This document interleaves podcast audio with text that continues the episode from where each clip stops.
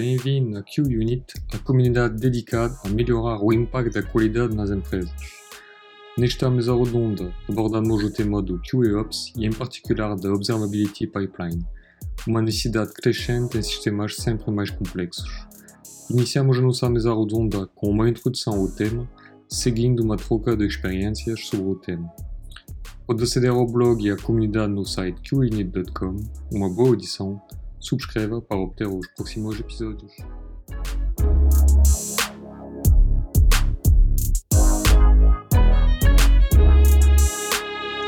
Então, a nível de, de roadmap ou de prioridades que vocês estão a adressar, acho que já apanhamos alguns pontos, mas uh, ser interessante partilhar qual é o vosso foco agora de momento, de nível dessa parte de observability pipeline e isso tudo. Também posso partilhar no fim, estou mais interessado em vocês, por isso não não sei, sei que o Ricardo esteja a parte de SLI e SLO, isto estava a dizer, não é? Sim. De escalar e isso. Sim, nós, nós já temos uma, temos uma stack de, de, de monitoring relativamente bem estabelecida, uh, com Prometheus, Grafanas, uh, tracing, de, tracing aplicacional, temos uma, lá está, temos mais do que uma ferramenta, mas já temos algo que satisfaz a maior parte das nossas necessidades. Estamos neste momento a trabalhar nesta parte de SLIs, SLOs e error budgets. Isto é um processo iterativo. Um, portanto, com a, com a stack monitoring já temos o, e com os traces e com essa parte observativa temos as métricas que são necessárias e o que estamos agora a trabalhar é vamos providenciar ferramentas internas precisamente para toda esta parte de SLIs, SLOs e mudar um bocadinho a maneira como estamos a fazer uh, alerting e a maneira como as pessoas são uh, triggered quando estão on call uh, e começarmos a pensar em reliability sempre focado no cliente e é este o processo com que nós estamos.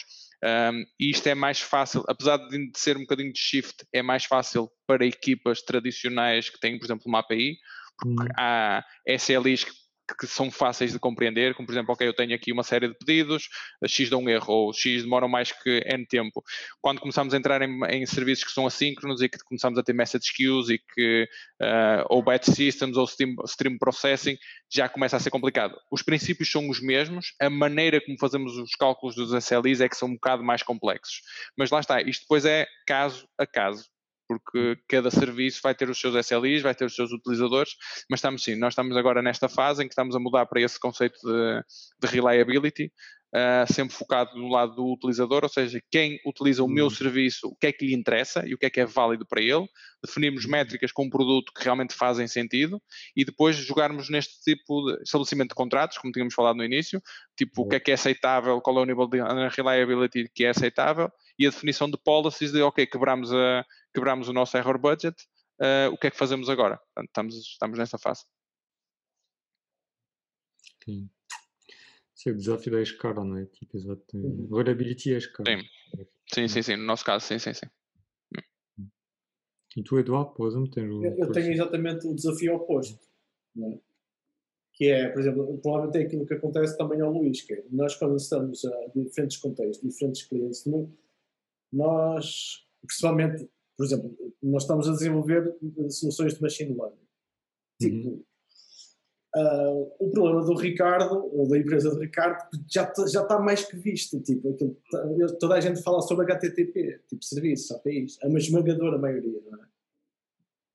Quando nós estamos agora no modelo, agora o que nós temos que fazer é, nós temos uma plataforma inspirada nas práticas clássicas de software engineering, mas agora temos de traduzir isto para machine learning.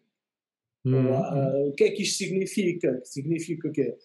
Não é, para mim não me interessa, tipo, o nosso foco não é, por exemplo, se a nossa resposta dura 100 milissegundos. Aqui o que nos vai interessar é, tipo, uh, o valor dado pelo modelo, a predição, está com um grau de, de certeza perto dos 90%, 95%. Uhum. Okay? E, ou seja, nós neste caso, nós estamos a tentar partir de uma base, mais uma vez, que nós já conhecemos, um domínio que nós já sabemos, não é? Obviamente a minha, a nossa, o nosso instinto é pá, é altamente que saber que temos aqui erros 500 e quantos erros 500, mas depois falta, agora temos que fazer este papel de tradução e alinhamento, que é aquilo que é o core, que é o, o machine learning e, e o, e, e, a parte de aí que não, não é outro campeonato, é outro domínio. o que nós estamos a fazer isso é exatamente isso. É, ok, o que é que isto significa? Nós não podemos adotar uh, esse reliability, não é um, um objetivo, para já nem sequer significado tem para nós. É mesmo tipo, ok, o que é que nós valorizamos? O que é que é importante? É, o, pá, é a predição de 90% de confiança. Obviamente que tudo importa, importa que o tempo de resposta, obviamente mas não é uhum. tão. Uh, um cliente, no nosso caso, o nosso cliente pode esperar dois dias para ter um reporte que a dizer que amanhã as ações, ou daqui a uma semana as ações de uma determinada companhia vai valer mais X ou menos Y. Onde é que eu vou investir? Yeah. Decisões diferentes. Por isso, o nosso, nosso papel aqui é encontrar. E, e, e, depois, como nós dificilmente repetimos o contexto, é mais, leva mais uhum. tempo. Ou seja, a única forma de melhorar é standardizar. O nosso ritmo de standardização é muito mais lento porque nós não temos um produto per si. Hum. Um, um, um, problema diferente por, projeto, por cliente. Às vezes são semelhantes, outras vezes não. Uh, pronto, o grande desafio aqui é agora uh, a, a, tal evangelização e até contratualização, que é, ok, nós temos aqui uma base, nós temos hum. aqui uma plataforma, que nos suporta a nossa atividade enquanto engenharia software. Agora, vamos pegar nisso e vamos moldá-la, vamos adaptá-la, vamos fazê-la crescer para cobrir toda, toda a atividade da organização. E isso hum. implica modelos de machine learning e outras coisas uh, que, que têm esta dimensão muito interessante. Hum. Uh, e que também há uma tentativa uh, de encaixar com uh, o tal MLOps, tal como existe o QAOps, porque tudo envolve operações. Isso é, entra, entra, é tudo depois no fim. É engraçado, por exemplo, quando eu tive relativamente à qualidade, QAOps faz, faz muito sentido. E, e, na altura sempre, sempre me questionei nas empresas porque é que não havia, tal como havia um manifesto para o Agile, porque é que não havia um manifesto para a qualidade. Hum? Por exemplo, sempre foi uma coisa que me questionei.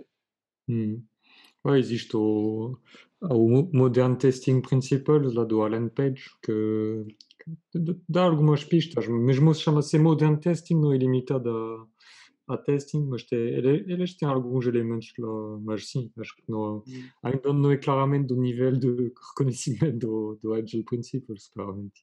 Ah, mesmo a nível da empresa, não é? Tipo, sim. uma empresa de grande escala, como eu já trabalhei, tipo, a qualidade pode ser coisas muito estranhas. Sim, a qualidade é opcional de base, não é? Tu queres fazer um produto, precisas de developer, não é? Ops, para estar na cloud, é. precisas de developer, não é? Podes olhar para o lado positivo, é, pode ser... depois. Exato. Esse é o lado positivo. O lado negativo é garantir que alguma coisa tenha um funcionamento mínimo, uma integração mínima, não é? Obrigado pelo vosso tempo. Espero que essa partilha de experiências tenha sido útil e saia acionável para vocês no vosso contexto. Podem encontrar o resumo desse podcast no site qinit.com com outros conteúdos.